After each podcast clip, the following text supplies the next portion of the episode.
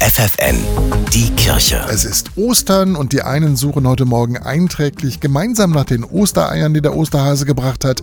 Die anderen teilen ihre gefundene Beute lieber nicht. So unterschiedlich können Geschwister sein. Oft ist es ja so, sie lieben sich und sie sind manchmal auch Konkurrenten und ganz sicher ist, sie kennen sich in und auswendig.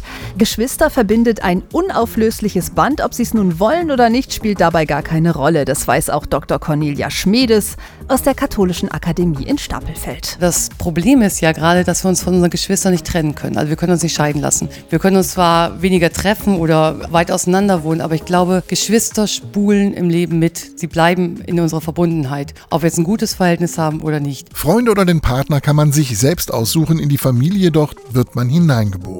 Man wird einfach zur großen Schwester, zum Sandwichkind oder zum Nesthäkchen, ohne etwas dagegen tun zu können. Was Geschwister allerdings tun können, als Erwachsene ihre Rolle in Frage stellen, die sie als Kind hatten. Auch die Jüngsten können später Verantwortung tragen, die Ältesten müssen nicht immer alles bestimmen. Und ich glaube, viele Geschwisterkonstellationen haben noch nicht darüber nachgedacht, nicht reflektiert, diese Rollen auch mal loszuwerden und mal anders ähm, das zu sehen und ihre Geschwister auch mal anders wahrzunehmen. Und zwar als erwachsene Menschen, die auch einfach jetzt mitten im Leben stehen. Genau um dieses Verhältnis geht es auch in den verschiedenen Seminaren, die die Katholische Akademie in Stapelfeld in diesem Jahr anbietet. Und es geht darum, sich mal ein Wochenende lang Zeit zu nehmen, nur für die Schwester oder den Bruder.